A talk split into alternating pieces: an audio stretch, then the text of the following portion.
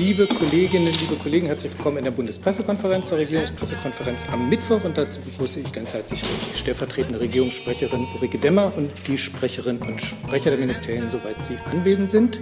Und wie am Mittwoch üblich beginnen wir mit dem Bericht aus dem Kabinett. Frau Demmer, bitte schön. Ja, schönen guten Tag. Das Bundeskabinett hat heute den Jahreswirtschaftsbericht 2021 beschlossen. Ich sitze gar nicht so mittig vor dem Mikrofon, wie das sein sollte. Ähm, der Jahreswirtschaftsbericht trägt den Titel Corona-Krise überwinden, wirtschaftliche Erholung unterstützen, Strukturen stärken.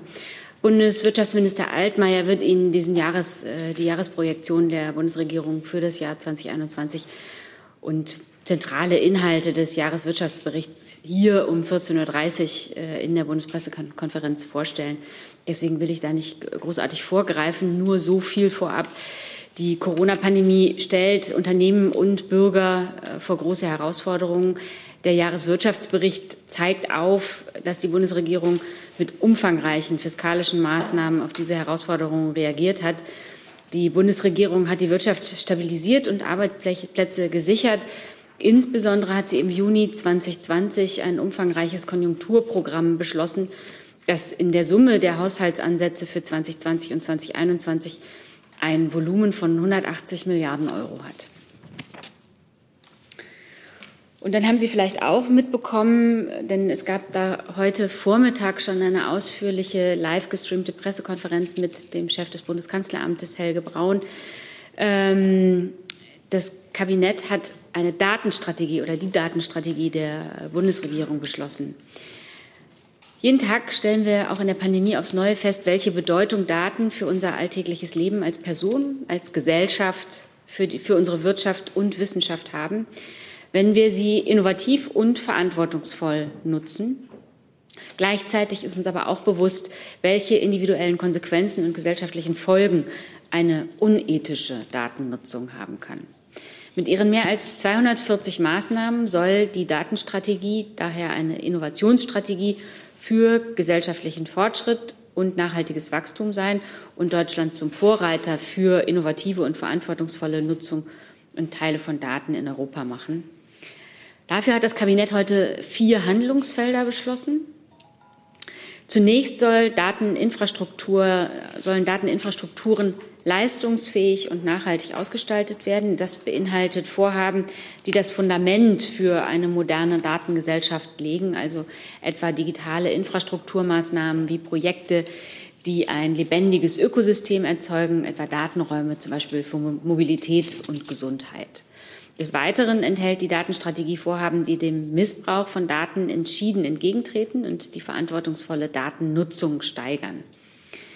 Ein weiteres Ziel ist es, die Datenkompetenz in der breiten Bevölkerung, der Wirtschaft und Wissenschaft deutlich zu erhöhen und dabei auch eine Datenkultur zu etablieren. Und nicht zuletzt haben wir uns auch selbst als Staat einige Hausaufgaben gegeben, um für moderne Bürgerinnen und Bürger gute digitale Leistungen zu erbringen, muss sich die Verwaltung natürlich auch selbst neu aufstellen, die Dateninfrastruktur nachhaltig gestalten und die eigenen Datenkompetenzen verbessern. Die gesamte Strategie in aller Ausführlichkeit finden Sie auf unserer Webseite bundesregierung.de. Und dann hat das Kabinett heute dem Antrag des Verteidigungsministeriums zugestimmt, dass die Bundeswehr und auch andere Bundesbehörden auf die Erstattung der Auslagen für Hilfeleistungen, die ihr im Wege der Amtshilfe bei der Bekämpfung der Corona-Pandemie entstanden sind, verzichten können. Das erlaubt die Bundeshaushaltsordnung, sofern ein dringliches Bundesinteresse vorliegt. Die Pandemie wirkt sich spürbar in allen Bereichen des öffentlichen Lebens aus. Und daher liegt es im Interesse Deutschlands, die hiermit verbundenen Schäden zu begrenzen und das Leben der Bürgerinnen und Bürger zu schützen. Das ist derzeit nur durch eine personelle Unterstützung durch Bundesbehörden und Bundeswehr im Rahmen der Amtshilfe möglich. Diese Regelung gilt rückwirkend vom 1. März 2020 bis zum 31. 20 Dezember 2021 ist sie begrenzt. Der Beschluss schafft damit eine gute Grundlage für ein einheitliches Vorgehen der Amtshilfe leistenden Bundesbehörden und verbessert die Planungssicherheit für Länder und Kommunen. Das war der Bericht aus dem Kabinett. Herzlichen Dank. Hey Leute, hier sind Thilo und Tyler. Jung Naiv gibt es ja nur durch eure Unterstützung. Hier gibt es keine Werbung, außer für uns selbst. Das sagst du jetzt auch schon ein paar Jahre, ne? Ja. Aber man muss ja Aber mal wieder darauf halt, hinweisen. Ne? Stimmt halt. Ne? Und ihr könnt uns per Banküberweisung unterstützen oder PayPal. und wie ihr das alles machen könnt, findet ihr in der Podcast-Beschreibung. Und jetzt geht's weiter. Dann würde ich vorschlagen, die Fragen zum Jahreswirtschaftsbericht nachher zu stellen bei der Pressekonferenz mit Herrn Altmaier. Ähm, gibt es Fragen zu dem zweiten Punkt Digitalisierung? Das ist nicht der Fall. Dann würde ich sagen Corona in allen Aspekten. Herr Rinke. Ja, doch nochmal zu dem, was Frau Demmer eben gesagt hat, aber es hat auch mit Corona zu tun, äh, nämlich Amtshilfe. Können Sie uns sagen, ähm, mit was für Kosten man da eigentlich rechnet? Da würde ich das ähm, zuständige Ressort um Amtshilfe bitten.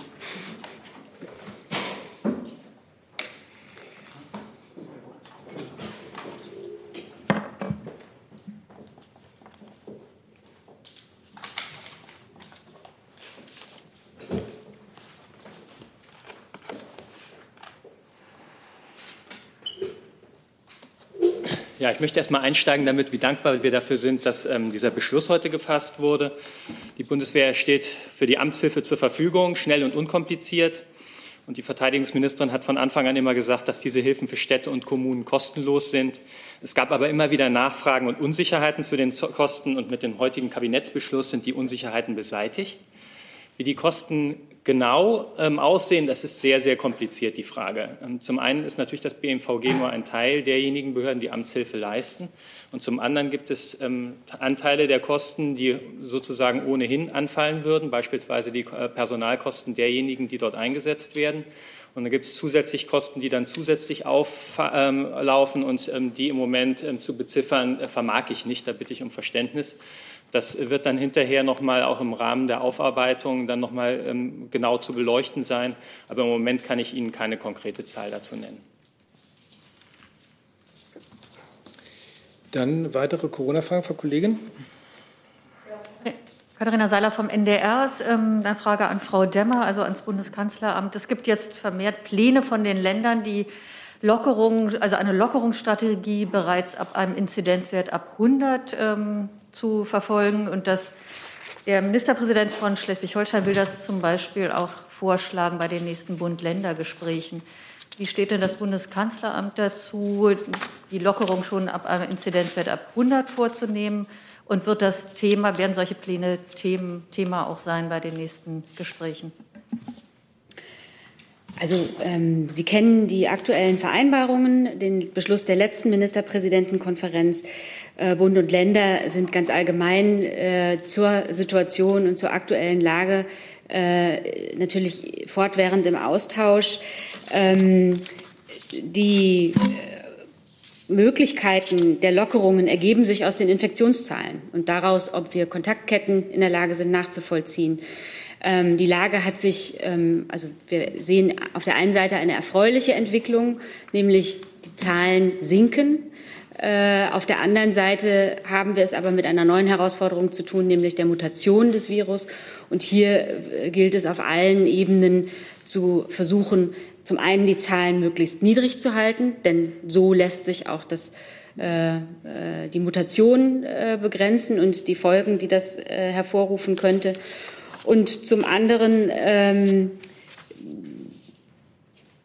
genau, also jedenfalls bleibt es zunächst dabei, das Ziel ist es, die Zahlen zu begrenzen.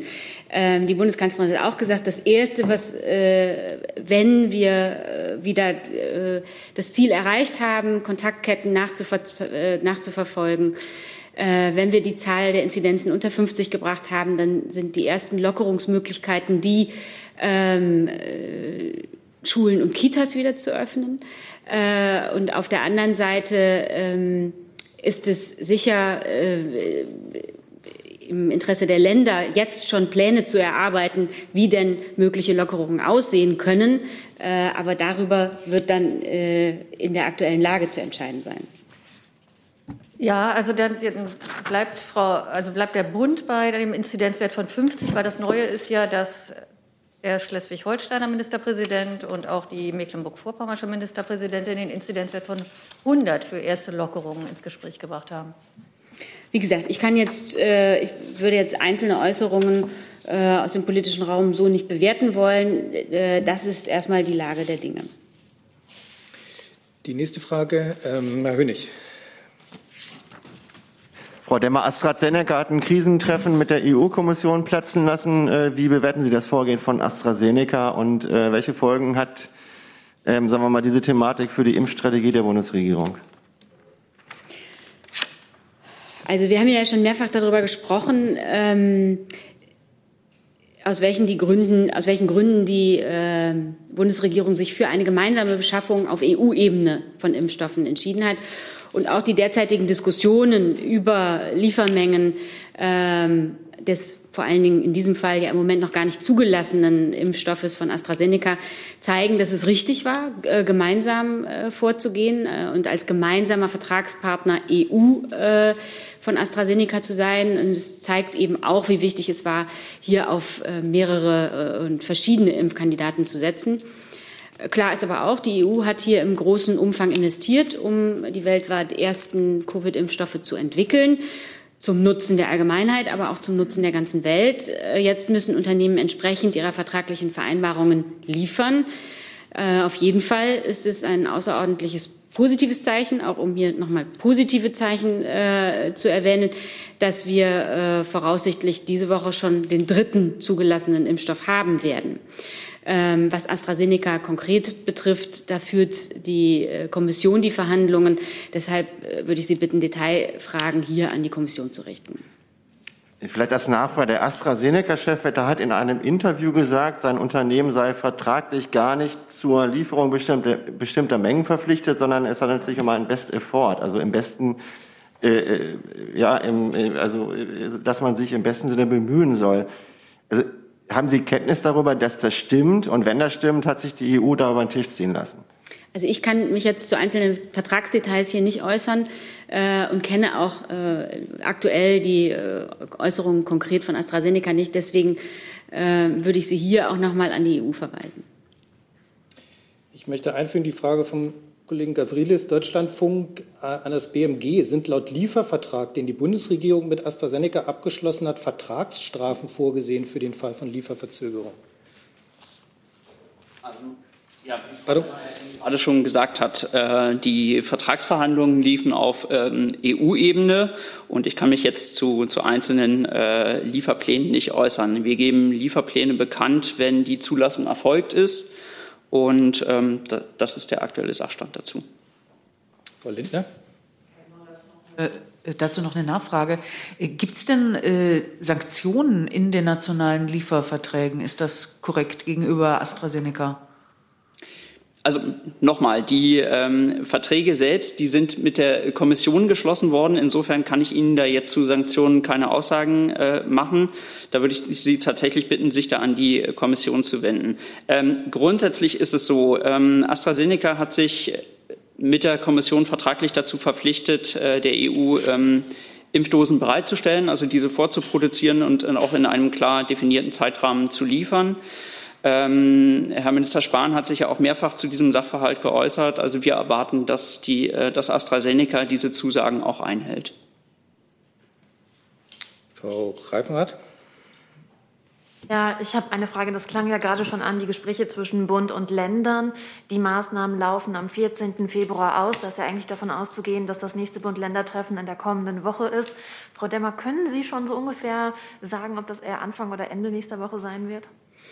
Nee, über Termine geben wir Ihnen ja also auf jeden Fall zuverlässig und rechtzeitig Auskunft, aber ich kann Ihnen hier noch keine Ankündigung machen. Und wie gesagt, Bund und Länder sind hier in, in, auch in Arbeitsgruppen, auch zu dem Thema der Kollegin, die jetzt gerade den Saal verlässt, äh, im Gespräch. Äh, und ich kann den Beratungen, die da stattfinden, jetzt hier auch nicht vorgreifen. Herr Pokaka.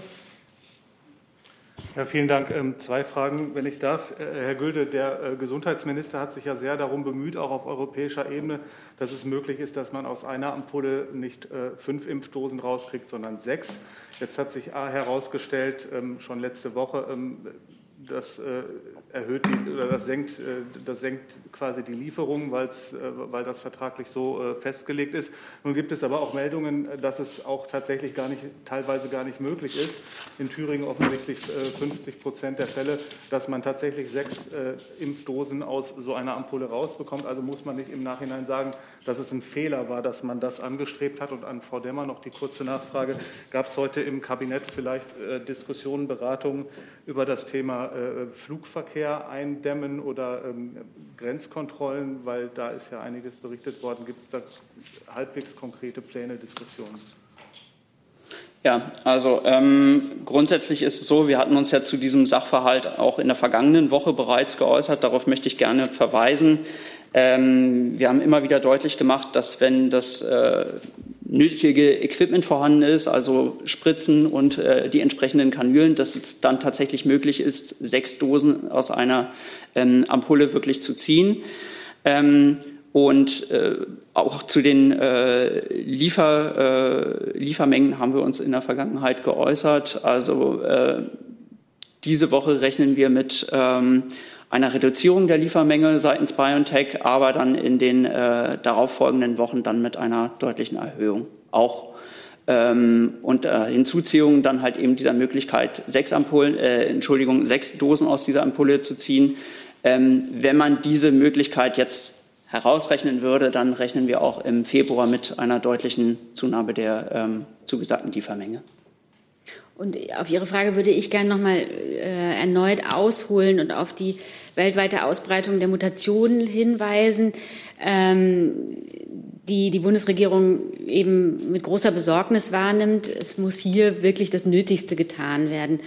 Ähm, das äh, verhindert, dass dieses Virus weiter nach Deutschland eingetragen wird, denn es besteht tatsächlich die reale Gefahr, dass das mutierte Virus durch Eintrag äh, sich eben hier weiter und schneller ausbreitet. Mit Blick auf eine Eindämmung von Eintrag eben solcher Virusvarianten äh, ähm, ähm, setzt die Bundesregierung hier auf ein europäisches Vorgehen. Mit Blick auf, ähm, oder es gilt halt weiterhin, wie hier ja schon seit geraumer Zeit vorgetragen und in den Beschlüssen der MPK nachzulesen, von notwendigen Reisen in Risikogebiete und insbesondere in Gebiete äh, mit Virusvarianten dringend abzusehen. Tatsächlich war das Thema heute im Kabinett. Das Kabinett hat zu aktuellen Entwicklungen beim Thema Einreise, äh, gab es einen Austausch. Hierbei spielten auch die neuesten Vorschläge der EU-Kommission eine Rolle. Ähm, die bestehenden Einreisebeschränkungen für Internationalreisende in die EU wie auch innereuropäische Reisen mit Blick auf Virusvariantengebiete zu verschärfen. Hierzu laufen aber die Gespräche noch und den Ergebnissen kann ich hier nicht vorgreifen. Ich möchte noch mal einmal kurz bei Herrn Gülde ähm, es probieren. Ähm, es gibt ja jetzt offensichtlich die Meldungen aus den Ländern, ähm, dass es ihnen aus verschiedenen Gründen wohl nicht möglich ist, äh, aus einer Ampulle sechs Impfdosen zu ziehen. Hat der Minister, bevor er sich dafür eingesetzt hat, auch auf europäischer Ebene, dass das möglich ist, hat er sich äh, vor Ort mit den ähm, zuständigen Behörden informiert, ob das tatsächlich, ob er denen tatsächlich einen Gefallen tut, auch wenn, wenn Sie sagen, wenn die, richtigen, äh, wenn die richtigen Instrumente dazu verwandt werden. Aber offensichtlich ist es ja nicht so. Also ähm, Grundlage dieser, dieser Entscheidung war es ja tatsächlich, ähm, eine schnellere Impfung dann äh, zu ermöglichen. Und insofern gab es einen Austausch mit den zuständigen Stellen, also sprich dem Paul-Ehrlich-Institut und ähm, der Ständigen Impfkommission dazu. Und vielleicht kann ich noch eine Ergänzung machen, ähm, weil das auch äh, hier und da ähm, besprochen wird. Also mögliche Beschränkungen treffen nicht den Warenverkehr. Herr Warbeck. Ich habe noch eine Frage zu den Mutationen. In der Schweiz hat man jetzt festgestellt, dass diese sogenannte britische Mutation bereits seit Oktober im Umlauf ist. In Österreich gibt es ähnliche Erkenntnisse und sozusagen herausgefunden hat man das unter anderem auch durch Abwassermonitoring. Da würde mich interessieren, verfügt dann auch die Bundesrepublik Deutschland über Projekte und Möglichkeiten, mittels Abwassermonitoring und Revision von Proben herauszufinden, ob diese britische Mutation vielleicht ähnlich wie in den Nachbarländern bereits seit Oktober im Umlauf ist. Das hat ja auch Implikationen auf die Art und Weise, wie man Sachen vermittelt und angeht hier in der Bundesrepublik. Ähm, meines Wissens gibt es eine solche Studie zum Thema Abwassermonitoring, aber äh, konkrete Details müsste ich nachreichen.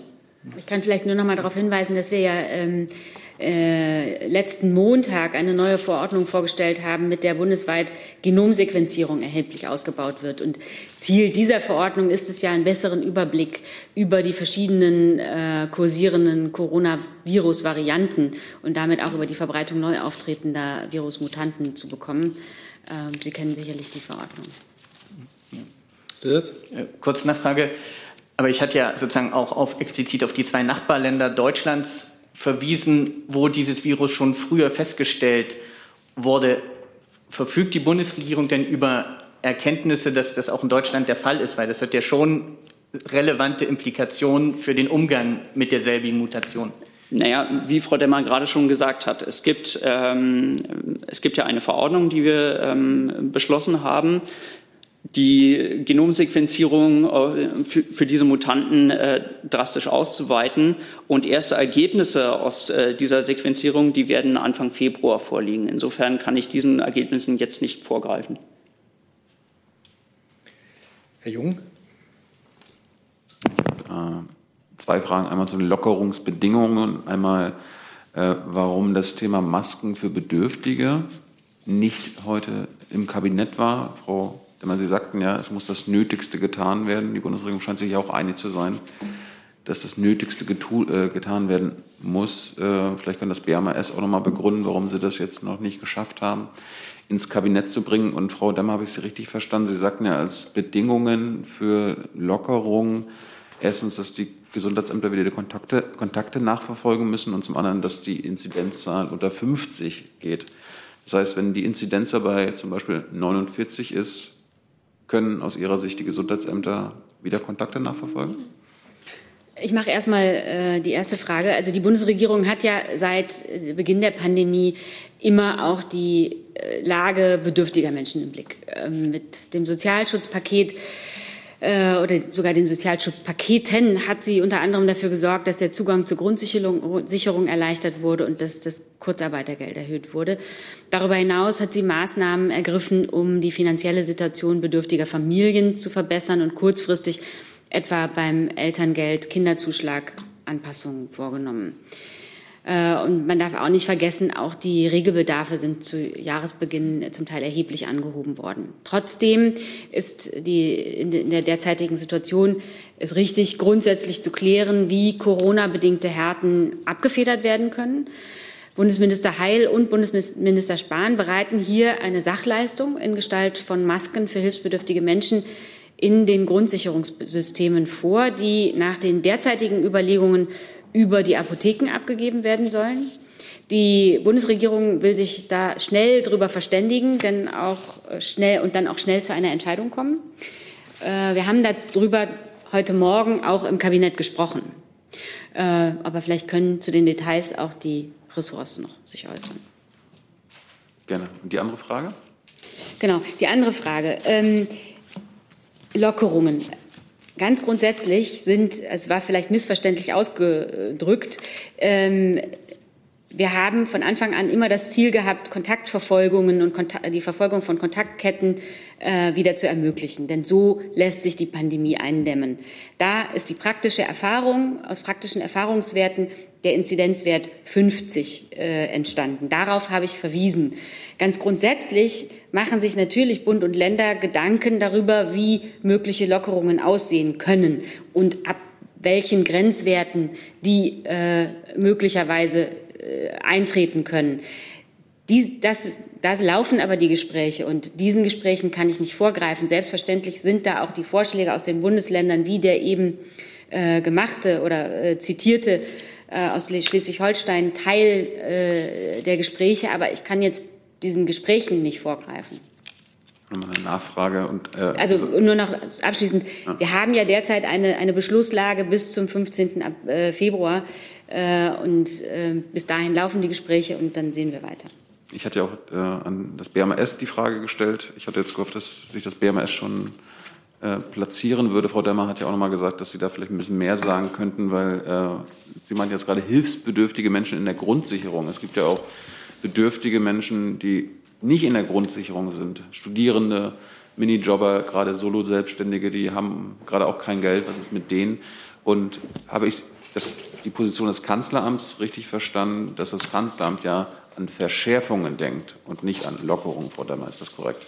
Ich habe hier ganz grundsätzlich äh, Auskunft gegeben über den Stand der Dinge und die grundsätzlichen Prämissen, unter denen man über Lockerungen nachdenken kann. Die äh, hängen an der allgemeinen Lage. Derzeit haben wir eine Beschlusslage, die ja noch eine ganze Weile andauern wird. Ähm, was nicht heißt, dass nicht alle sich permanent Gedanken darüber machen, wie es denn weitergehen kann. Äh, immer das Ziel vor Augen, natürlich, äh, sobald es möglich ist, Lockerungen äh, zu ermöglichen. Aber das hängt eben doch immer noch von der pandemischen Lage ab, ähm, die wir alle leider nicht so ganz genau vorhersagen können. Ähm, und um nochmal auf die ähm, bedürftigen Menschen äh, in der Corona-Lage zu, zu sprechen zu kommen, Selbstverständlich, wie gesagt, hat die Bundesregierung diese Menschen im Blick. Es geht jetzt hier um, um, um schnelle Hilfe, unkomplizierte Hilfe. Ähm, zu den Details äh, der Abwicklung können äh, die Ressorts möglicherweise noch Auskunft geben. Ähm, wir versuchen zu helfen, wo wir können. Genau. Also das äh, Bundessozialministerium hat die zusätzlichen sozialen Sorgen von hilfsbedürftigen Menschen in den Grundsicherungssystemen, aber auch von Menschen mit geringem Einkommen sehr äh, genau im Blick. Ähm, auch die, die zusätzlichen Sorgen, die dadurch im Alltag äh, entstehen. Bundessozialminister Hubertus Heil setzt sich dafür ein, dass die Versorgung mit FFP2-Masken sichergestellt wird und die Lösung oder die Arbeit an den Lösungen ist ähm, zusammen mit dem Bundesgesundheitsministerium auf Hochtouren. Aber ich kann Ihnen heute und jetzt keine weiteren Details dazu sagen.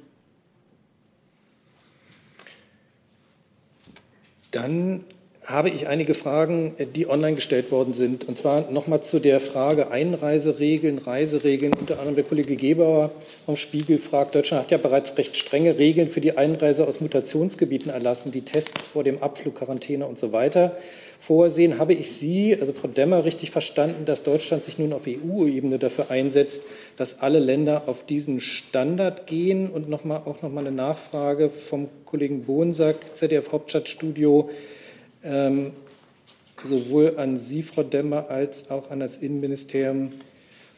Ähm, Nochmal plant die Regierung eine Verordnung, die das Reisen einschränkt? Und wenn ja, was ist da geplant und wann? Da hatten Sie zum Teil schon darauf geantwortet. Ich wollte sie trotzdem gestellt haben. Genau, also wie gesagt, es war Thema heute im Kabinett, aber grundsätzlich ähm, äh, sind dort auch die Vorschläge der EU-Kommission äh, äh, besprochen worden. Ähm, in Brüssel werden derzeit Gespräche geführt, wird das Thema erörtert und den Ergebnissen äh, dort kann ich jetzt hier nicht vorgreifen. Gut, dann machen wir im Saal weiter. Da hatte ich äh, dazu direkt dann, Herr Winnig. Ja, Frau Demmer, ich habe es noch nicht verstanden. Also, Herr Seehofer, äh, auch die Frage ans BME. Herr Seehofer hat ja in einem Interview gesagt, man müsse prüfen, den Flugverkehr nach Deutschland nahezu auf Null zu reduzieren. Also inwiefern ist das auch die Position der Kanzlerin? Und dann nochmal eine Frage ans BMI. Also was konkret bedeutet das jetzt, äh, wenn man es prüft? Also ab wann könnte denn sowas gelten und ist es rechtlich überhaupt zulässig? Das, das wären ja quasi Lande, äh, Landeverbote. Die Bundesregierung prüft ja fortdauernd Maßnahmen zur Eindämmung der Pandemie. Dazu gehören jetzt auch diese äh, ähm, äh, gemeinsam auch mit unseren europäischen Partnern. Das schließt natürlich nationales Vorgehen nicht aus, aber ich kann jetzt den äh, Gesprächen, die derzeit in Brüssel laufen, nicht vorgreifen. Ich habe dem äh, von Frau Demmer gesagt, wo es hinzuzufügen. Dann mache ich weiter, Herr Jest. Ja, das ist nochmal eine Frage zu AstraZeneca. Ähm, Sie verweisen auf die EU für konkrete Detailfragen. Tatsächlich ist es aber so, dass bei den etwa 330 Millionen, mit denen die EU ähm, äh, AstraZeneca-Produktion vorfinanziert hat, bei einem rechnerischen Anteil äh, von etwa 40 Prozent, da roundabout 130 Millionen deutsches Geld drinstecken. Das ist Geld deutscher Steuerzahler. Äh, deswegen ist die Frage doch äh, legitim, in welcher Weise äh, sorgt die Bundesregierung dafür, dass Transparenz geschaffen wird. Sind Sie dafür und streben Sie an, dass a. die Verträge mit Seneca offengelegt werden, damit man weiß, wer sich wozu verpflichtet hat? Und b. folgen Sie dem Vorschlag des deutschen EU-Abgeordneten Peter Liese, er meint, die EU solle dafür sorgen, dass es Exportverbote äh, von AstraZeneca-Produkten in Nicht-EU-Gebiete gibt. Das sind zwei konkrete Maßnahmen, in denen die Bundesregierung Stakeholder sein kann. Also ich hatte eben ja schon gesagt, dass wir natürlich äh, erwarten, dass äh, die Unternehmen entsprechend der äh, vertraglichen Vereinbarungen liefern. Ähm, zum Zweiten hat sich auch Minister Spahn gestern dazu geäußert, da kann äh, möglicherweise Herr Gülde gleich noch ergänzen, wie wichtig es natürlich ist, darüber informiert zu sein, welche und wie viele ähm, äh, in, in Europa produzierten Impfstoffe Europa verlassen. Ähm, die EU hat hier in großem Umfang in Forschung, Entwicklung und Produktion von Impfstoffen investiert, hat sie gefördert. Da wäre es natürlich nur fair zu wissen, wohin wie viel von diesem Impfstoff auch geht. Die EU-Kommission prüft hier einen Transparenzmechanismus. Um einen Exportstopp geht es dabei aber nicht. Gülde? Dem kann ich eigentlich gar nichts mehr hinzufügen. Das ist bereits alles von Frau Klemmer beantwortet. Ja, dann hätte ich aber dennoch die Nachfrage nochmal. Es handelt sich um, die Zahlen haben Sie ja nicht äh, bestritten, um äh, ungefähr 130 Millionen Geld äh, deutscher Steuerzahler, was da drin steckt. Ähm, plant, ich gehe davon aus, dass die Verträge zumindest der Bundesregierung äh, bekannt sind. Äh, gehen Sie also davon aus, dass AstraZeneca die Verpflichtung hat, zunächst die mit der EU äh, geschlossenen äh, oder verabredeten Chargen zu liefern? Und ist die Bundesregierung dafür, dass die Verträge mit AstraZeneca öffentlich gemacht werden?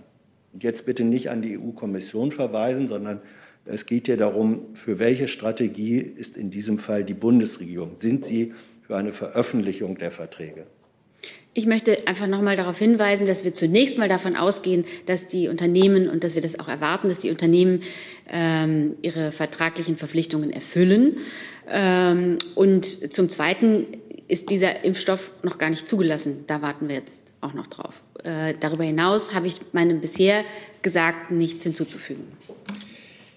Dann habe ich aber noch eine Frage hinzuzufügen zum Thema AstraZeneca, und zwar an Frau Demmer oder und das Justizministerium von Kollegen Delfs. Ähm, ich habe eine Wissensfrage. Die Bundeskanzlerin hat gestern im Zusammenhang mit dem Impfstoffstreit zwischen der EU und AstraZeneca den War Act der US-Regierung erwähnt, der es dem Präsidenten erlaubt, in den Produktionsprozesse von Pharmafirmen einzugreifen, um die nationale Impfstoffversorgung sicherzustellen. Gibt es eine ähnliche gesetzliche Handhabe in Deutschland?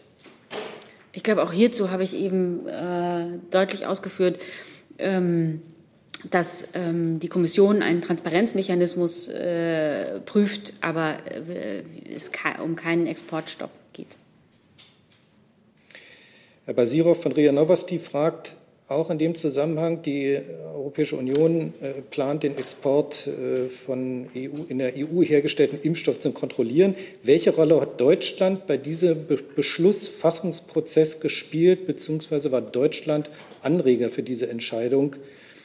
Äh, und wie wird diese Kontrolle in der Praxis aussehen? Also, wie gesagt, ich glaube, ich habe mich ziemlich deutlich geäußert. Es geht nicht um Kontrolle, sondern um Transparenz. Und äh, über interne Abstimmungsprozesse geben wir ja in der Regel keine Auskunft. Also glaube ich, dass die Frage beantwortet ist. Herr Reitschusser. Eine Frage an Herrn Gülde. Herr Gülde, dass die Weltgesundheitsorganisation hat am 13. Januar ein Informations eine Informationsnotiz veröffentlicht und da hat sie sich relativ kritisch mit dem PCR-Test auseinandergesetzt. Sie hat gesagt, dass es dort eine Fehlerwahrscheinlichkeit gibt. Die offizielle Position der Bundesregierung war ja bisher, die gibt es nicht. Und ein ganz entscheidender Punkt darin ist, Sie sagen, wenn jemand positiv getestet ist mit dem PCR-Test und keine klinischen Symptome aufweist, dann solle man nochmal testen. Das ist ja nun bisher nicht passiert in Deutschland. Einige Fußballer konnten sich das leisten. Da wurde auch darüber geschrieben, dass die sich dann freitesteten ein zweites Mal. Und nun kamen ja viele hunderttausend Menschen in häusliche Absonderung wie sich das nennt, und die hatten alle nur einen Test. Jetzt wäre die Frage, aufgrund dieser Erkenntnisse der Weltgesundheitsorganisation, wollen Sie das ändern? Bekommt jetzt jeder eine Möglichkeit, der keine klinischen Symptome hat, dann zu einem Zweittest? Wird das auch mit den Kassen gemacht? Und wie schätzen Sie das ein, dass bisher möglicherweise dann eben viele in häuslicher Absonderung waren, obwohl sie es gar nicht hätten müssen nach diesen Erkenntnissen der Weltgesundheitsorganisation? Danke. Herr Reitschuster, diese Frage haben Sie ja an dieser Stelle schon bereits in der vergangenen Woche gestellt. Ähm, Herr Professor Drosten hat Ihnen da auch ähm, Auskunft zugegeben. Dem hätte ich jetzt im Grunde genommen nichts weiter hinzuzufügen. Grundsätzlich ist es so, dass ähm, auch das RKI ja Empfehlungen zum Umgang mit äh, der PCR-Diagnostik gibt. Äh, diese sehen tatsächlich auch ähm, qualitätssichernde Maßnahmen im Falle unsicherer ähm, äh, Testergebnisse tatsächlich vor. Also es gibt die Möglichkeit der erneuten Testung, beispielsweise mit einem anderen Testverfahren. Es gibt auch die Möglichkeit äh, der Validierung dann halt eben durch einen in der PCR-Diagnostik erfahrenen Arzt ähm, und weitere Möglichkeiten beispielsweise unter Hinzuziehung eines ähm, Antikörpertests. Herr Gülde, die Frage wurde von Herrn Drosten nicht beantwortet und äh, sie war auch nicht so spezifisch. Daher wiederhole ich es nochmal. Sie haben auf die spezifische Frage nicht geantwortet. Das heißt explizit in dieser Information der WHO Zweittest erforderlich, wenn keine klinischen Symptome. Nochmal die Frage, wird sich die Bundesregierung an diese Empfehlung der WHO halten oder entsprechend Einfluss nehmen oder hält sich die Bundesregierung nicht an diese Empfehlung der WHO? Herr Reitschuster, es bleibt bei meinen Ausführungen dazu. Also keine Antwort. Ich habe Ihnen gerade eben eine Antwort gegeben. Okay. Frau Ludwig. Äh, ich würde gerne noch mal auf die Reisebeschränkungen zurückkommen. Äh, die Frage geht ans BMI. Wie ist denn die persönliche Position oder die, die, die Haltung des BMI oder des Ministers? Ähm, welche Maßnahmen würden Sie denn für äh, zielführend halten und würde eine ähm, Beschränkung der Flüge ähm, auf nahezu null auch Flüge in Risiko- oder Hochrisikogebiete beinhalten oder nur Flüge aus diesen Gebieten? Und noch eine zweite Frage, wenn ich darf, ans äh, BMG. Ähm, es ist ja wohl eine Überarbeitung der Impfverordnung äh, geplant, also der, der Reihenfolge. Was genau soll denn da geändert werden? Äh, ja, also wie in den letzten Wochen und Monaten schon mehrfach deutlich gemacht, äh, hat natürlich der Gesundheitsschutz äh, der Bevölkerung Priorität. Und äh, dem, äh, demzufolge ähm, beobachtet die Bundesregierung, wie Frau Demmer schon ausgeführt hat, die weltweite ähm, ausbreitende Mutation des Coronaviruses. Und das BMG hat uns mitgeteilt, dass die äh, festgestellten Mutationen im Hinblick auf die Ausbreitung des Infektionsgeschehens hochgefährlich sind. Ähm, und der Bundesinnenminister hat demzufolge Vorschläge gemacht, äh, die derzeit innerhalb der Bundesregierung diskutiert werden. Und dazu gehört eben auch die Einschränkung ähm, von Reisemöglichkeiten. In die Länder oder nur aus den Ländern? Entschuldigung, ich habe Sie nicht verstanden. In Hochrisikoländer oder nur aus Hochrisikoländern? Also die äh, Gespräche bleiben abzuwarten, aber es geht in allererster Linie natürlich darum, äh, das äh, Einschleppen der Mutation nach Deutschland zu vermeiden. Und zu der zweiten Frage möchte ich, noch, pardon, zu der Frage wollte ich noch den, äh, die Frage vom Kollegen Severin anfügen. Was ist an den Meldungen dran, dass der Bundesgesundheitsminister die Priorität bei den Impfungen ändern will mit Blick auf die geringe Beteiligung von Probanden über 60 Jahre an den AstraZeneca-Studien? Vielleicht können Sie das zusammen beantworten. Danke. Ja, ähm, grundsätzlich ist es so, äh, die Impfverordnung wird dann gegebenenfalls überarbeitet, wenn natürlich äh, eine Zulassung ähm, des AstraZeneca-Impfstoffs erfolgt ist. Und äh, als zweiter Schritt ist dann äh, natürlich halt eben auch noch die Empfehlung der Ständigen Impfkommission abzuwarten und darauf aufbauend äh, werden wir dann gegebenenfalls unsere Impfverordnung ändern. Weitere Fragen zu Corona? Ja. Ähm, Habe ich. Ne? Ja, Herr Rinke. Und zwar eine Frage ans Auswärtige Amt. Ähm, ich hätte ganz gerne gewusst, Und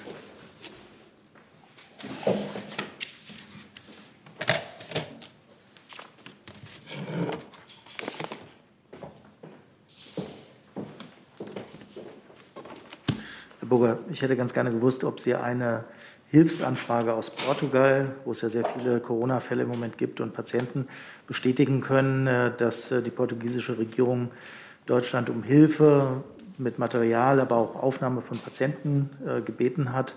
Und haben Sie vielleicht auch aktuelle Zahlen, wie viele Patient, Corona-Patienten aus anderen EU-Staaten im Moment in Deutschland behandelt werden? Und ich hätte noch eine kurze Nachfrage an Herrn Gülde zu den Gensequenzierungen, die vorhin mal erwähnt wurden, haben Sie da eine aktuelle Zahl, wie viele Fälle in Deutschland eigentlich mittlerweile festgestellt wurden, also von Mutationen?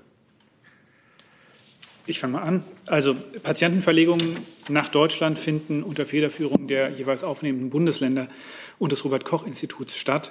Soweit das Auswärtige Amt Kenntnis hat, äh, liegt bisher von portugiesischer Seite keine Anfrage zur Übernahme von Corona-Intensivpatienten vor. Äh, wir sind jedoch in der Prüfung gemeinsam mit den portugiesischen Behörden äh, möglicher Hilfen. Insgesamt wurden, soweit wir als Auswärtiges Amt derzeit Kenntnis haben, bisher in der zweiten Welle 53 Patienten nach Deutschland überstellt, davon 14 aus den Niederlanden nach Nordrhein-Westfalen, 31 aus Belgien und 8 aus Frankreich. In der ersten Welle waren es, das hatten wir hier äh, verschiedentlich berichtet, insgesamt 232 Intensivpatienten aus Italien, den Niederlanden und Frankreich.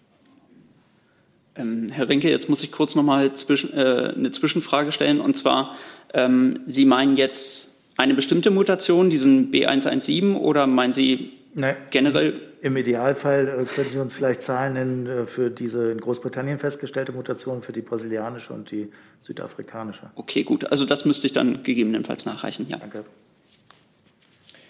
Dann habe ich noch eine Frage von Peter Vögeli, Schweizer Radio Fernsehen. Ist das Bundeskabinett inzwischen geimpft? Wenn nein, wann ist das geplant? In welchem Umfang ist geplant, die Mitarbeiterinnen und Mitarbeiter der Ministerien zu impfen? Also sowohl für das Bundeskabinett als auch für die Mitarbeiter äh, der Bundesbehörden, der Ministerien gelten die Regeln, die die äh, Ständige Impfkommission aufgestellt hat. Ähm, dann habe ich noch das hatten wir zwar schon dieses Thema, aber trotzdem noch eine Spezifizierung von Daniel Derhers vom Handelsblatt. Bund und Länder hatten sich auf die Arbeitsgruppe verständigt, die über Lockerung in der Corona-Krise diskutieren soll. Wer sitzt alles in der AG, wie oft tagt sie und wann werden die Ergebnisse vorliegen? Auch an Frau Demmer? Die stehen im Austausch, äh, in einem Regen äh, und ich kann Ihnen die Besetzung hier nicht äh, nennen äh, und sie ist der Blick in die Glaskugel. Also ich, wie gesagt, wir halten Sie regelmäßig auf dem Laufenden, auch zu diesem Thema, ganz sicher. Herr Reitschuster nochmal. Herr Gülde, eine Frage zu den Impfungen. Nach den bisherigen Erkenntnissen ist ja nicht erwiesen, dass die vor einer Übertragung schützen und es ist auch nicht wahrscheinlich im Moment, dass sie zu einer sterilen Immunität führen, also dazu, dass der Geimpfte nicht mehr krank werden kann, nur vor einem schweren Verlauf. Nun ist die äh, Befürchtung bei einigen Fachleuten, sie sagen, dadurch, dass dann Leute geimpft sind, werden sie keine Symptome zeigen nach dieser Impfung, gerade Jüngere, und könnten dann zu Superspreadern werden. Also sie könnten das noch mehr verbreiten. Und hier die Frage, wie sieht die Bundesregierung diese Gefahr? Und die bisherige Impfstrategie ist ja, dass man junge und gesunde impft, um schwache und alte zu schützen. Wie funktioniert das dann, wenn die Impfung nicht vor einer Übertragung schützt und wenn man diese Gefahr hat, dass die sterile Immunität nicht vorhanden ist? Danke. Also ähm, die Impfstrategie der Bundesregierung sieht vor, dass wir in erster Linie jetzt erstmal ähm, die alten, Kranken und Schwachen tatsächlich impfen und nicht die Gesunden. Ähm, grundsätzlich ist es so, es gibt zurzeit noch keine Hinweise darauf, dass äh, mit einer Impfung nicht auch eine sterile Immunität einhergeht. Das, das sind ähm, Forschungen, die derzeit eben noch laufen. Die Ergebnisse äh, darauf äh, bleiben abzuwarten. Grundsätzlich gilt aber nach wie vor natürlich auch ähm, die Einhaltung der weiteren ähm, Maßnahmen, also sprich Kontaktbeschränkungen, ähm, das Tragen einer Mund-Nase-Bedeckung, das sind alles Maßnahmen, die natürlich auch dazu führen, dass eine ähm, Übertragung äh, verhindert werden kann. Zusatz? Also Sie sagten jetzt, es gibt keine Hinweise darauf, dass die nicht eintritt. Ich schließe das dann umgekehrt, dass es auch noch keine belegten Hinweise darauf gibt, dass sie eintritt. Wenn man das nicht belegt, dann wäre das ja ziemlich negativ in der Hinsicht, dass dann die Impfung nicht helfen könnte, dass man auf die Kontaktmaßbeschränkungen und dergleichen verzichten könnte. Also ist das im Moment wirklich noch unklar, inwieweit da die Impfung zu einer Erleichterung führen wird. Naja, Herr Reitschuster, eine Impfung ähm, sorgt in erster Linie dafür, dass eine schwere Erkrankung verhindert wird. Ähm, die vorliegenden Studien, die deuten genau auch darauf hin, dass das damit äh, auch wirklich so funktioniert. Ähm, was jetzt wirklich die äh, sterile Immunität anbelangt, da gilt es einfach noch die äh, Forschung da abzuwarten und grundsätzlich ist es so, daraufhin haben wir auch immer wieder ähm, hingewiesen, je mehr Menschen natürlich dazu bereit sind, sich impfen zu lassen, desto schneller können wir auch dazu äh, kommen, äh, kontaktbeschränkende Maßnahmen dann halt eben äh, nach und nach zu lockern. Das ja, wäre es im Grunde genommen dazu. Gibt es noch weitere dringende Fragen zur Corona, Herr Hönig? Sie habe ich gesehen. Frau Reifenrath auch noch zu. Und dann würde ich es gerne abschließen, weil ich noch eine Menge andere Fragen hier habe mit Blick auf die Zeit. Dann Herr Hönig nochmal. Herr Gülde, es gab Berichte, wonach der Impfstoff von AstraZeneca nur eine Wirksamkeit von 8 Prozent bei Senioren hat. Das Unternehmen hat das zurückgewiesen. Welche Erkenntnis hat das äh, Gesundheitsministerium dazu? Ja, vielen Dank für die Frage. Ähm also letztlich möchte ich eigentlich dazu sagen, dass äh, eine falsche Behauptung nicht dadurch wahrer wird, dass sie, dass sie wiederholt wird. Ähm, die EMA, das Paul-Ehrlich-Institut, äh, sowohl als auch AstraZeneca und das BMG, die haben sich ja gestern äh, dazu geäußert, haben dieser Darstellung erneut widersprochen. Ähm, letztlich ist es so, wir können diese Berichte, ähm, dass es eine geringere Wirksamkeit des AstraZeneca-Impfstoffs äh, geben soll, nicht bestätigen.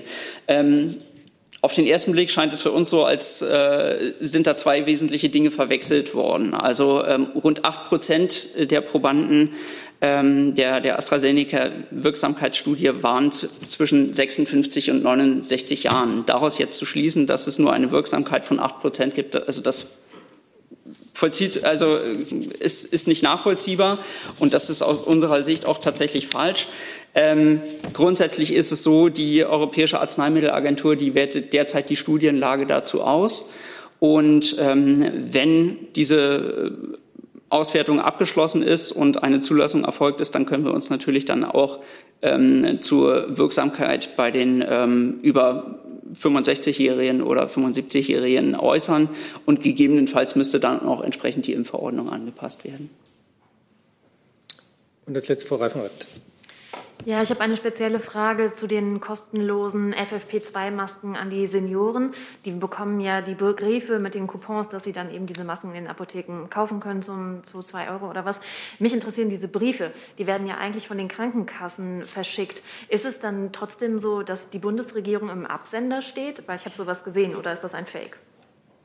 Mhm muss ich ganz ehrlich sagen, das, das weiß ich jetzt gar nicht. Ob äh, meines Wissens ist es tatsächlich so, dass die äh, Krankenkassen diese, diese Briefe halt eben ausstellen und diese Coupons dann zuschicken. Mir ist nicht bekannt, dass da jetzt äh, als Absender die Bundesregierung genannt ist dazu. Dann beenden wir das Thema. Ähm, neues Thema. Frau Dudin von EPD fragt an Frau Demmer. Heute sollte eigentlich die Reform des Urheberrechts im Kabinett beraten werden. Das Thema ist aber kurzfristig von der Tagesordnung geflogen. Was ist der Grund dafür?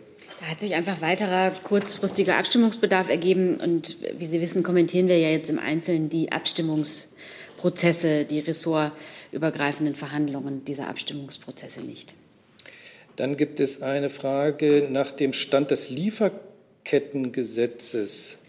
Ähm, das BMZ ist hier nicht anwesend. Vielleicht kann das BMW dazu was sagen oder Frau Demmer? Ich kann da gerne was dazu sagen. Da laufen die Abstimmungen zwischen den beteiligten Ressorts und das ist der Stand. Frau Demmer? Dem habe ich nichts hinzuzufügen. Gut, dann aus dem Saal, Frau Lindner. Eine Frage ans Verkehrsministerium.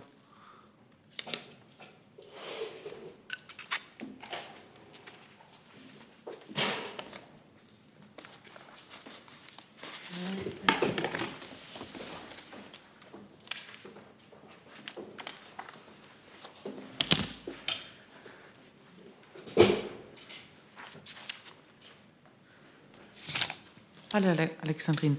Äh, ich habe eine Frage. Es geht um ähm, eine Geschichte, über die die Süddeutsche Zeitung gestern äh, berichtet hat. Es geht um mögliche Konzertkarten, äh, die ein hoher Spitzenbeamter Ihres Hauses, naja, angefordert bzw. angesprochen haben soll. Jetzt ist es so, dass in dieser Geschichte da Aussage gegen Aussage steht. Und mich würde mal interessieren, wie denn das Verkehrsministerium das eigentlich bewertet. Ist das eine Geschichte, die falsch ist, ähm, diese Aussage von Ruoff, oder ist es ähm, falsch verstanden worden? Ja, vielen Dank für die Gelegenheit, das hier auch noch mal klar und deutlich zu sagen, dass äh, hier nie um Tickets gebeten wurde. Äh, es bestand auch gar kein Interesse danach. Das heißt, im Zweifel wurde hier etwas falsch verstanden. Genau, so ist es. Zusatz? Äh, kurze Nachfrage. Ähm, Minister Scheuer ist ja morgen das letzte Mal im Untersuchungsausschuss. Was erwartet denn Ihr Haus ähm, von seinem Auftritt im Untersuchungsausschuss? Aus Respekt vor der Arbeit des Untersuchungsausschusses würde ich diesem Meeting hier und heute nicht vorweggreifen. Weitere Fragen dazu? Dann habe ich noch eine Frage von Herrn Gavrilis vom Deutschlandfunk. Äh, Thema Clubhouse. Äh, Frau Beer und Herr Braun haben ja auf Clubhouse die Datenstrategie vorgestellt. Auch, das Verteidigungsminister, auch die, die Verteidigungsministerin hat dort bereits gesprochen. Gibt es mittlerweile Regeln für Mitglieder der Bundesregierung, ob sie zum Beispiel nur mit Dienst-Smartphones oder Privat-Smartphones die App benutzen dürfen und wie sollten sensible Kontakte geschützt werden, wenn Clubhouse auf dem das Kontaktbuch Zugriff benötigt für Einladungen? Frau Demmer, weiß nicht. müsste vielleicht das BMI äh, zur Sicherheitsbestimmung sich äußern. Das müsste ich gegebenenfalls nachreichen. Weitere Fragen zu diesem Komplex? Das ist nicht der Fall. Fragen zu anderen Themen? Ähm, dann Herr Warwick. Am 25. Januar haben die EU-Staaten, also der Rat der Europäischen Union, erneut bestätigt, dass sie Juan Guaido nicht mehr als Interimspräsident von Venezuela anerkennen. Diese Erklärung wurde auch von Deutschland mitgetragen. Deswegen würde mich interessieren, gilt das auch bilateral? Also erkennt die Bundesrepublik Deutschland seit Montag spätestens Juan Guaido nicht mehr als Interimspräsidenten an. Können Sie das so bestätigen? Ja, also im Kreis der EU-Mitgliedstaaten haben wir uns auf eine gemeinsame Position zu Venezuela geeinigt. Die ist in den Ratschlussfolgerungen vom 25. Januar zusammengefasst. Ich hatte Ihnen äh, genau diesen Abstimmungsprozess ja Anfang Januar auch schon angekündigt, als Sie äh, nach dieser Positionierung der Bundesregierung gefragt haben. Und ich habe Ihnen damals schon gesagt, dass wir uns dazu im EU-Kreis eng abstimmen wollen. Äh, für uns nun, bedeuten nun diese Ratschlussfolgerungen, dass die Bundesregierung weiterhin die von Juan Guaido angeführten demokratischen Kräfte in Venezuela unterstützt, mit dem Ziel, einen Ausweg aus der Krise durch freie, faire und glaubwürdige Präsidentschafts- und Parlamentswahlen zu befördern. Äh, und uns ging es von Anfang an darum, dass die venezuelanische Bevölkerung selbst darüber bestimmen kann, wer in Venezuela regiert und über die Geschicke ihres Landes selbst bestimmen kann. Und das bleibt auch weiter unser Ziel. Dafür braucht es faire und freie Parlaments- und ähm, ähm, Präsidentschaftswahlen. So viel dazu. Ähm, aber meine Frage war ja, die haben es immer noch nicht beantwortet, erkennt die BRD Juan Guaido noch als Interimspräsidenten an, ja oder nein? Also die Situation in Venezuela ähm, hat sich ähm, ja, weiterentwickelt. Wir haben Ihnen dazu gesagt, dass wir die Parlamentswahlen, die dort stattgefunden haben, ähm, nicht anerkennen, genauso wie äh, die Europäische Union das auch nicht tut. Ähm, und die Schlussfolgerungen, die, die wir daraus gezogen haben, die haben wir gemeinsam als Europäer gezogen und das Ergebnis finden Sie in den Ratsschlussfolgerungen vom Montag. Ganz kleine Nachfrage, wäre das möglich? Aber eine ganz kleine. Ähm, ganz kleine. Ähm, Mehrere Quellen in Brüssel haben mir gegenüber bestätigt, dass bis zum Schluss deutsche Diplomaten versucht hätten, die anderen EU-Staaten zu überzeugen, die völkerrechts- und auch verfassungswidrige Anerkennung von Guaido als Interimspräsident beizubehalten. Da die ganz einfache Frage, wieso? Und wie erklären Sie sich diese diplomatische Niederlage im Kreis der EU? Ja, also das ist eine Falschinformation. Ich habe gesehen, dass Sie die in den vergangenen Tagen auch schon in den sozialen Medien verbreitet haben. Solche Versuche hat es natürlich nicht gegeben. Und wenn Sie sich die ähm, Stellungnahmen der EU aus den letzten Jahren anschauen, äh, wie Juan Guaido in ähm, Stellungnahmen der EU ähm, bezeichnet wird, äh, dann können Sie sich auch ganz einfach erklären, dass es dafür natürlich überhaupt keine Anhaltspunkte gegeben hätte für solche Versuche, wie Sie sie unterstellen. Jetzt ist aber Schluss. Ja, aber es war ein Pardon, Vorwurf, Herr den ich ja jetzt ist Schluss. Sie können sich ja noch mal melden. Dazu, Herr Kollege? Hallo, das ist auch eine Frage für äh, Herr Burger. Ähm, können Sie ein bisschen über das Ziel der morgigen virtuellen Sudan-Partnerschaftskonferenz erzählen? Also geht das um gesetzliche Reformen, Wirtschaft, Menschenrechte, Demokratisierung? Ähm, ich würde Ihnen eine äh, detaillierte Antwort dazu gerne nachreichen, was nun die konkreten Ziele angeht. Ähm, grundsätzlich, das haben Sie verfolgt, ist äh, Deutschland seit äh, Beginn der, ähm, ja, der demokratischen, des demokratischen ähm, Transformationsprozesses im Sudan dort sehr aktiv engagiert. Außenminister Maas äh, war auch der erste ausländische Außenminister, der dort äh, nach dem friedlichen ähm, Regierungswechsel, nach dem friedlichen Machtwechsel äh, das Land besucht hat. Und wir haben uns äh, insbesondere engagiert in äh, der Gruppe der Freunde des Sudan. Das ist eine ganze Reihe von Ländern, die ähm, sich im Sudan engagieren. Und innerhalb dieser Ländergruppe bemühen wir uns, ähm, ja, dass die internationale Gemeinschaft äh, möglichst konstruktive Bedingungen dafür schafft, dass dieser Wandel im Sudan gelingen kann. Dazu gehört natürlich einerseits, dass man äh, ja, die Entwicklung demokratischer, rechtsstaatlicher Prinzipien dort unterstützt. Dazu gehört natürlich auch ähm, das Werben um äh, ja, wirtschaftliche Unterstützung, äh, die Sudan dringend braucht.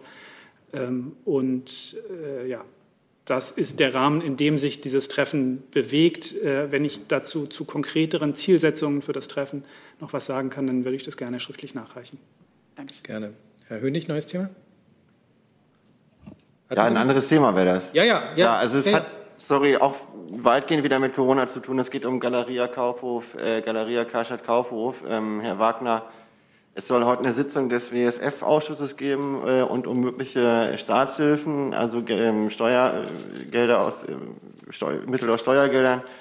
Inwieweit ist denn für das Wirtschaftsministerium ähm, das Unternehmen äh, quasi systemrelevant und von erheblicher Bedeutung für die Wirtschaft, was ja Voraussetzungen für Hilfen nach dem WSF sind? Ähm, ja, Herr Hönig, vielen Dank für die Frage. Zunächst muss ich noch mal kurz hier klarstellen, ähm, ähm, dass wir als Bundeswirtschaftsministerium über etwaige Anträge von Unternehmen, über die jetzt berichtet wird oder auch andere Unternehmen, über die spekuliert wird, äh, keine Auskunft geben können. Das sind Betriebs- und Geschäftsgeheimnisse. Wir informieren immer nach vertraglicher Vereinbarung solcher Hilfen auf der auf der Internetseite der Finanzagentur des äh, Wirtschaftsstabilisierungsfonds. Dort geben wir dann das Unternehmen an mit der jeweiligen Hilfe und den äh, Summen, die dazu äh, bereitgestellt werden.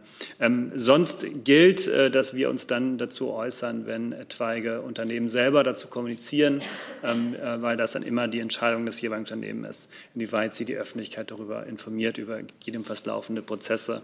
Ähm, im Übrigen gilt, dass wir hier als Bundeswirtschaftsministerium keine äh, abstrakte äh, Systemrelevanz oder auch andere Kriterien äh, bescheinigen. Das haben wir in der Vergangenheit gemacht, nicht gemacht und werden wir auch jetzt nicht machen. Im Übrigen gilt auch für den Wirtschaftsstabilisierungsfonds, dass sozusagen die Systemrelevanz an sich äh, kein äh, Kriterium ist, das notwendigerweise denn da jetzt äh, für eine Hilfe sei, sondern da gibt es verschiedene Kriterien. Sie können gerne da auch noch mal in, in, in die, in die Publikationen dazu schauen, die Sie auch bei uns auf der Homepage finden, ähm, die äh, breite Informationen darüber noch mal, was für Unternehmen ist. Dort steht im Vordergrund, dass wir ähm, Unternehmen helfen, ähm, die, die, äh, Corona, äh, die Auswirkungen der Corona-Pandemie zu überstehen und damit insbesondere natürlich auch viele, viele Arbeitsplätze damit sichern wollen, dass wir gerade Unternehmen, die vorher gesund waren und die jetzt durch die durch die äh, Auswirkungen der Corona-Pandemie in Schwierigkeiten geraten sind, nach diesen ähm, Auswirkungen, wenn sie wieder loslegen können, dann auch tatsächlich weitermachen können und äh, wir die Arbeitsplätze und Standorte sichern können. Weitere Fragen dazu? Dann habe ich noch auch noch sozusagen eine wirtschaftliche Corona-Frage äh, vom ähm, Kollegen Hans van der Burchardt von Politico. Es gibt Berichte, dass die EU-Kommission den deutschen Wiederaufbauplan zurückgewiesen hat, da die Reformvorschläge nicht ausreichend seien. Plant die Bundesregierung, den deutschen Wiederaufbauplan, Wiederaufbauplan anzupassen, um die Kritik der Kommission zu adressieren? Frau Demmer oder Wirtschaftsministerium? Ich glaube, zum EU-Wiederaufbaufonds, äh, ich glaube, das Bundesfinanzministerium federführend.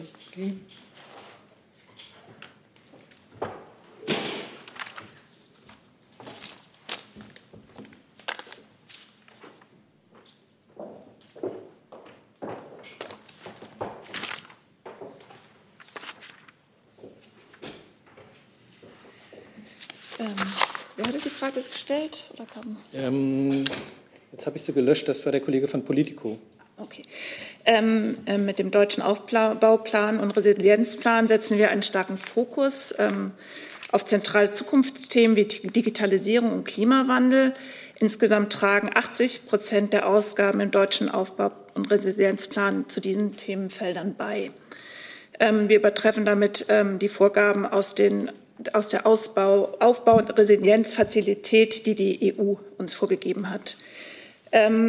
Noch kann ich dazu sagen, dass der Entwurf ähm, ein kohärentes Paket aus Investitionen und Reformen darstellt und, die, und Deutschland damit ähm, den Plan ambitioniert umsetzt.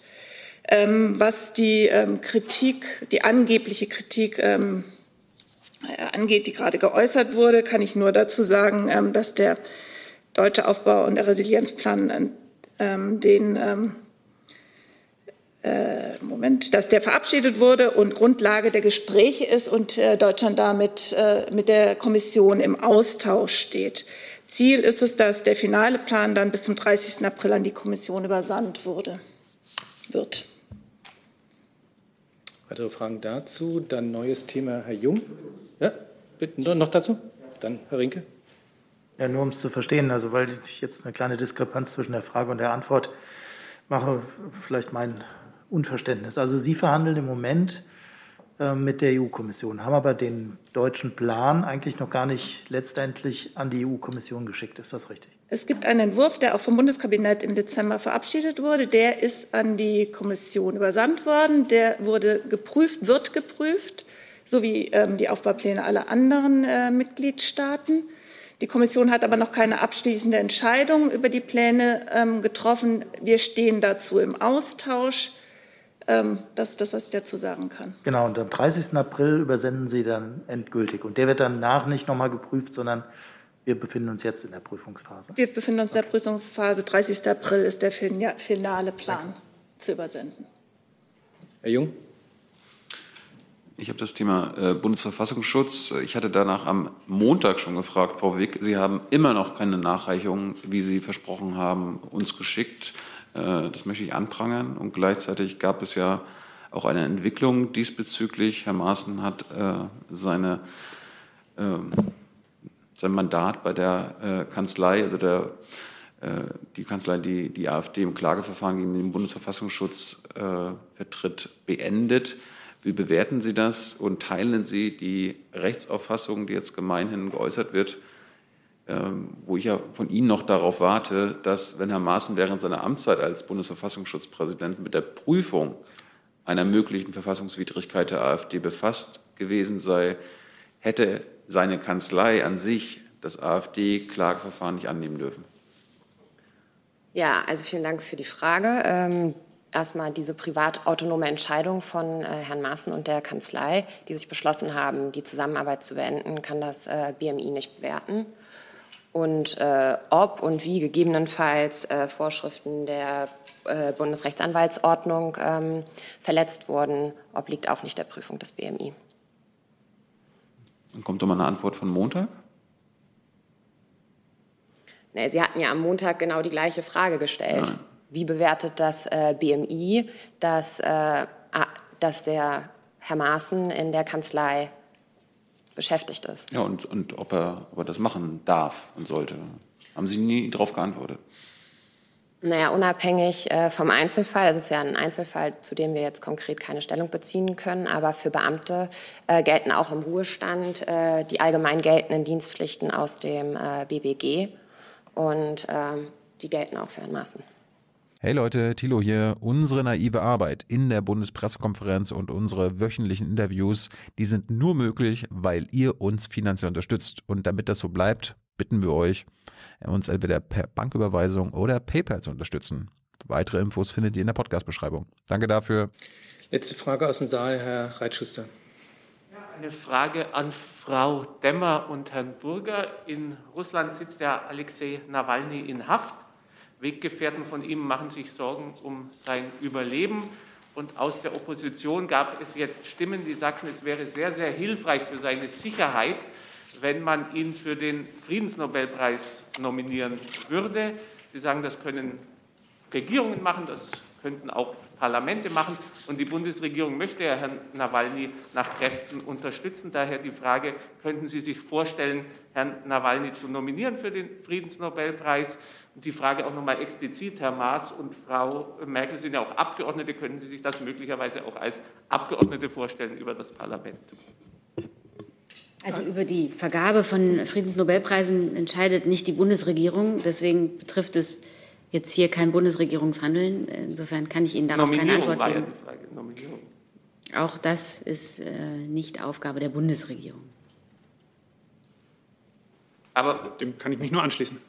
Dann die Nachfrage, wenn Sie doch, Sie sagten ja, alles Mögliche tun wollen und wenn hier aus Russland eben die Bitte kommt, dann wäre das ja auch etwas von allem Möglichen. Also ich kenne diese Bitte auch nicht, deswegen werde ich die jetzt hier auch nicht kommentieren. Und im Übrigen ist es genauso, wie Frau Demmer sagt. Äh, die Vergabe von Friedensnobelpreisen ist nicht Aufgabe der Bundesregierung. Ich habe ja auch nicht von Vergabe gesprochen, sondern von Nominierung. Dann sind wir mit Blick auf die Zeit durch. Ich habe nicht alle Fragen geschafft, sowohl im Saal als auch online nicht. Aber mit Blick auf die Uhr und unser eigener aller Sicherheit beende ich jetzt die Bundespressekonferenz für heute. Herzlichen Dank.